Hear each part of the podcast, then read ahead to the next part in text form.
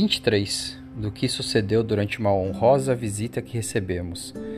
Palavras do príncipe Clusir Shah. Um convite principesco. Beremice resolve um problema. As pérolas do Rajá. Um número cabalístico. Fica resolvida a nossa partida para a Índia. O bairro humilde em que moramos assinalou hoje o seu primeiro dia glorioso na história. Beremis, pela manhã, recebeu inesperadamente a honrosa visita do príncipe Clusir Shah. Quando a aparatosa comitiva irrompeu pela rua, terraços e varandas encheram-se de curiosos. Mulheres, velhos e crianças admiravam, mudos e estarrecidos, o maravilhoso espetáculo. Viam na frente cerca de trinta cavaleiros montados em soberbos corcéis árabes, com arreios talxiados e galdrapas de veludo bordado a prata. Traziam turbantes brancos com elmos metálicos reluzindo ao sol, mantos e túnicas alvadias, largas cimitarras pendentes de cintas de couro lavrado. Precediam-nos estandartes com o escudo do príncipe, um elefante branco sobre fundo azul. Seguiam-se vários arqueiros e batedores, todos a cavalo. Encerrando o cortejo, surgiu o poderoso Marajá, acompanhado de dois secretários, três médicos e dez pajens. O príncipe trajava uma túnica escarlate, toda adornada com fios de pérolas. No turbante, de uma riqueza inaudita, cintilavam incontáveis safiras e rubis. Quando o velho Salim viu a sua hospedaria receber aquela majestosa comitiva, foi tomado por um acesso de loucura atirou-se ao chão e começou a gritar: Meiain! Mandei que um aguadeiro que ali se achava com ar de basbaque arrastasse o alucinado amigo para o fundo do pátio, até que a calma voltasse a dominar-lhe o conturbado espírito. A sala da hospedaria era pequena para conter os ilustres visitantes. Beremis, maravilhado com a honrosa visita, desceu ao pátio a fim de recebê-los.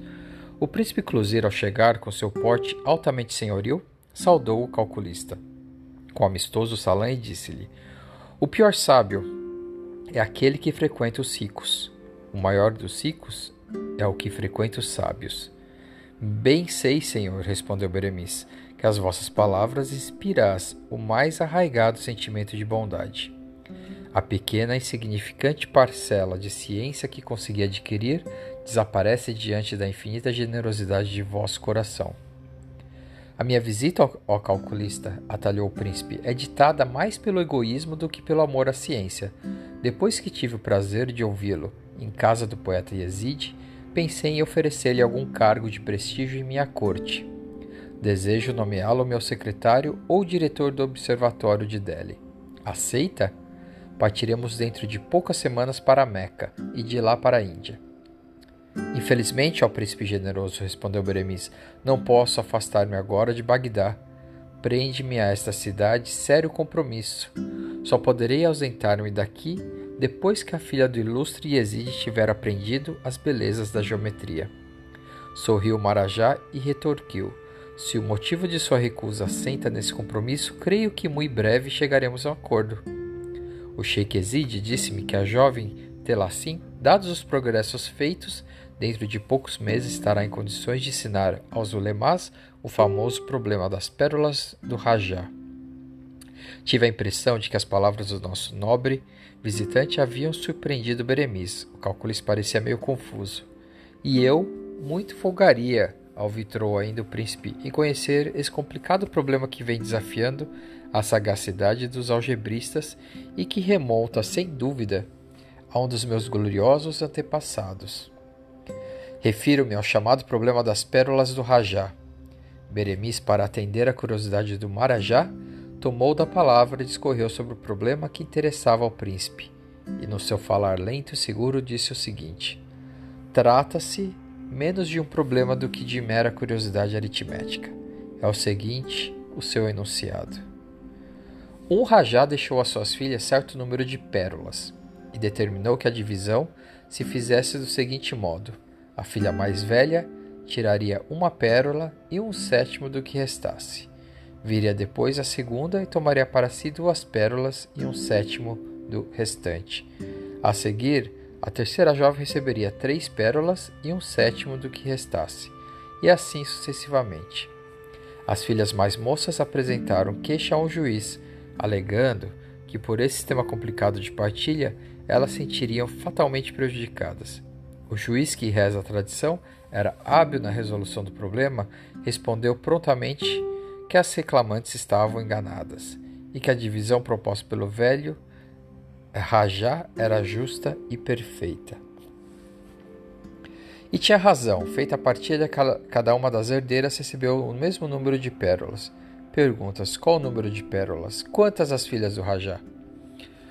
A solução para esse problema não oferece a menor dificuldade, vejamos. 3. As pérolas eram em número de 36 e deveriam ser repartidas por seis pessoas. A primeira tirou uma pérola e mais um sétimo de 35, isto é, 5. Logo tirou seis pérolas e deixou 30. A segunda das 30 que encontrou tirou duas, mais um sétimo de 28, que é 4. Logo tirou 6 e deixou 24.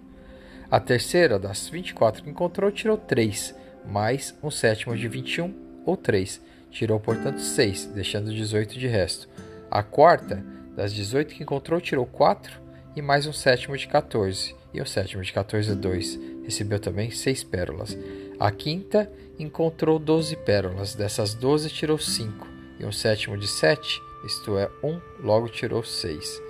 A filha mais moça recebeu por fim as seis pérolas restantes. E Beremis concluiu: Como vedes, o problema, embora engenhoso, nada tem de difícil. Chega-se à solução sem artifícios ou sutileza de raciocínio. Nesse momento, a atenção do príncipe Inclusive, Chá foi despertada por um número que se achava escrito cinco vezes na parede do quarto. 142857. Que significação tem esse número? perguntou. Trata-se, respondeu o calculista, de um dos números mais curiosos em matemática. Ele apresenta, em relação aos seus múltiplos, coincidências interessantes. Multipliquemo-lo por 2, o produto será 142857 vezes 2, que é 285714. Vemos que os algarismos constitutivos do produto são os mesmos do número dado, em outra ordem. Os 14 que se achava à esquerda transportou-se para a direita. Efetuamos o produto do número 142857 por 3, que é igual a 428571. Ainda uma vez observamos a mesma singularidade. Os algarismos do produto são precisamente os mesmos do número, alterada apenas a ordem. O 1, que se achava à esquerda, passou à direita. Os outros algarismos lá ficaram onde estavam. A mesma coisa ocorre ainda quando o número é multiplicado por 4. 142857 vezes 4 igual a 571, 428. Notemos agora o que vai acontecer no caso da multiplicação por 5. 142857 vezes 5 igual a 714285. O algarismo 7 deslocou-se da direita para a esquerda, os restantes permaneceram em seus lugares. Observemos a multiplicação por 6. 142, 857 vezes 6 é igual a 857, 142. Feito. O produto, nota-se que o grupo 142 permutou apenas de posição com 857. Uma vez chegados ao fator 7, impressiona-nos outra particularidade. O número 142, 857 multiplicado por 7 dá produto o número 999, 999, formado de seis noves. Experimentamos multiplicar o número 142857 por 8, o produto será 1, 142, 856. Todos os algarismos números aparecem ainda no produto, com exceção do 7. O 7 do número primitivo foi decomposto em duas partes, 6 e 1. O algarismo 6 ficou à direita e o 1 para a esquerda, completar o produto. Vejamos agora o que acontece quando multiplicamos o número 142857 por 9. 1, 2, 8, 5, 7, 1, 3. Observemos com atenção esse resultado. O único algarismo do multiplicando que não figura no produto é o 4. Que teria acontecido com ele? Aparece decomposto em duas parcelas, 1 e 3, colocados nos extremos do produto. Do mesmo modo, poderíamos verificar as singularidades que apresenta o número 142857 quando multiplicados por 11, 12, 13, 15, 17, 18, etc. Eis porque o número 142, 857 se inclui entre os números cabalísticos da matemática. Ensinou-me o derviche Noelim. Noelim repetiu, tomado de vivo júbilo. O príncipe Shah. É possível que tenha conhecido esse sábio? Conheci-o muito bem, ó príncipe, respondeu Beremice. Com ele aprendi todos os princípios que hoje aplico nas pesquisas matemáticas.